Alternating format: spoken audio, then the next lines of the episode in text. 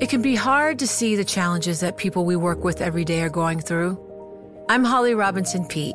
Join us on The Visibility Gap, a new podcast presented by Cigna Healthcare. Download it wherever you get your podcasts. You know success when you see it, or you think you do the people in the spotlight. But what about those small business masterminds who succeed at making their money work harder? They do that by having a business bank account with QuickBooks Money, which now earns 5% annual percentage yield.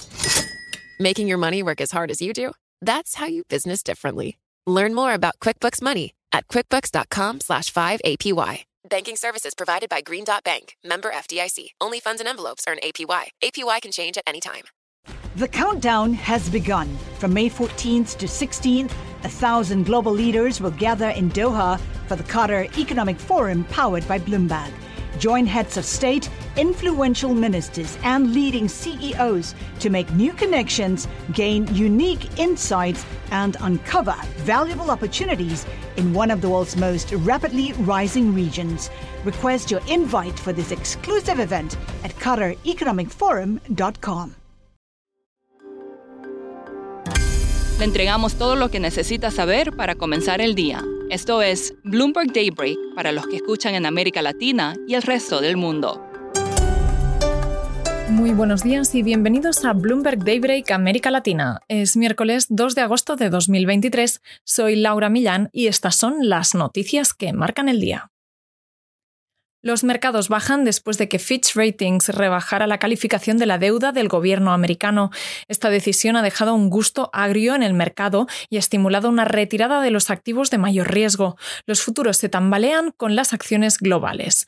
En concreto, los futuros del Nasdaq 100 bajan 0,8% tras aumentar, eso sí, 43% en lo que llevamos de año. En Europa las pérdidas arrastran todos los grupos industriales. Aún así, los rendimientos del Tesoro se mantienen estables, así como el dólar, el oro avanza y el petróleo sube tras las noticias de una gran caída en los inventarios estadounidenses. Los bonos del Tesoro siguen siendo de primer nivel y la demanda probablemente se mantendrá fuerte, dijeron numerosos estrategas globales en reacción al movimiento de Fitch. Ven poco impacto directo en ausencia de una alternativa segura y considerable. Larry Summers, Mohamed El-Arian, Paul Krugman se hicieron eco de las críticas de Janet Yellen de que el recorte de Fitch fue arbitrario y basado en datos obsoletos. Otro voto de confianza en la economía estadounidense vino de Bank of America, que revocó su pronóstico de recesión, convirtiéndose en el primer gran banco de Wall Street en revertir oficialmente su posición. El bajo desempleo y la disminución de las presiones sobre los precios son clave para el cambio. La demanda de crudo de China puede haber alcanzado su punto máximo este año. Gran parte de las vigorosas importaciones recientes se han almacenado en lugar de convertirse en gasolina y diésel, según dijeron los analistas. Y no nos vamos de China. Atención a esta noticia. China reducirá la cantidad de tiempo que los niños pueden pasar en sus teléfonos inteligentes, lo que podría suponer un golpe para Tencent, ByteDance y otros líderes de las redes sociales en el país. A los menores se les prohibirá el acceso a Internet de 10 de la noche a 6 de la mañana y el uso del móvil se reducirá a dos horas para los menores de entre 16 y 18 años. Una mirada breve a la política porque Donald Trump fue imputado en Washington de cargos federales por sus supuestos esfuerzos para anular las elecciones de 2020. Esto puede conllevar penas de hasta 20 años de prisión. En total se enfrenta a 78 cargos criminales en Estados Unidos.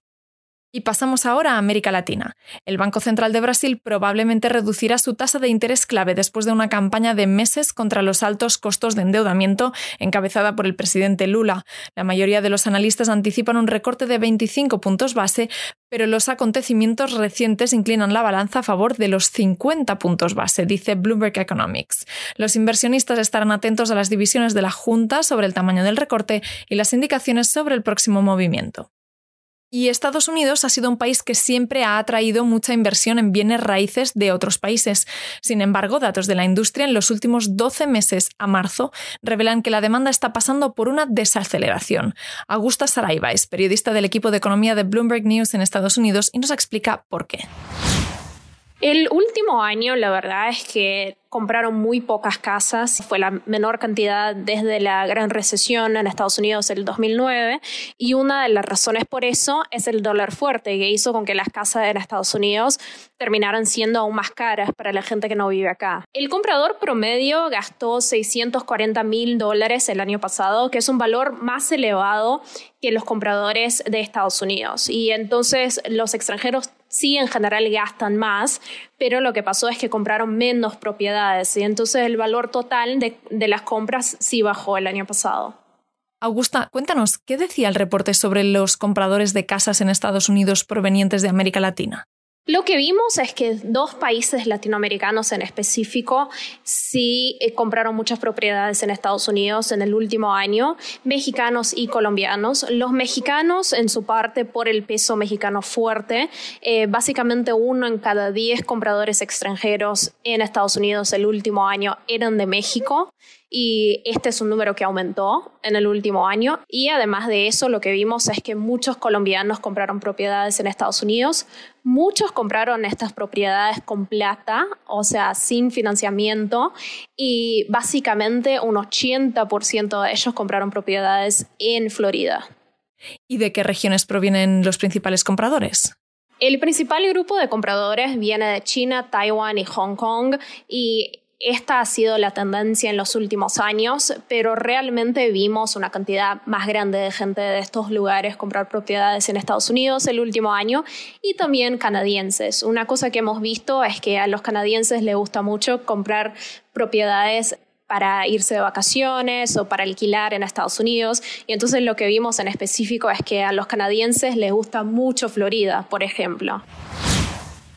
Y terminamos con noticias de la huelga en Hollywood, porque parece que se está moviendo algo. Los líderes sindicales se reunirán con representantes de los estudios esta semana para discutir el reinicio de las negociaciones. El Sindicato de Guionistas de América envió un correo electrónico a sus miembros diciendo que la Alianza de Productores de Cine y Televisión solicitó una reunión el viernes. Veremos cómo termina. Esto es todo por hoy. Soy Laura Millán. Gracias por escucharnos. Para conocer todas las noticias que necesita para comenzar el día, revise Daybreak en la app Bloomberg Professional, donde puede personalizar las noticias que desee recibir. También puede suscribirse a la versión solo audio en Spotify, Apple Podcasts o la plataforma de su preferencia. Eso es todo por hoy. Escuche de lunes a viernes Bloomberg Daybreak. You know, it can be hard to see the challenges that people we work with every day are going through. Invisible struggles like stress and burnout, caregiving for a loved one, or being misunderstood. But insight, awareness, and empathy will help us better see the issues they're dealing with. And that can make us and our companies healthier too. I'm Holly Robinson Pete. Join us on The Visibility Gap, a new podcast presented by Cigna Healthcare. Download it wherever you get your podcasts.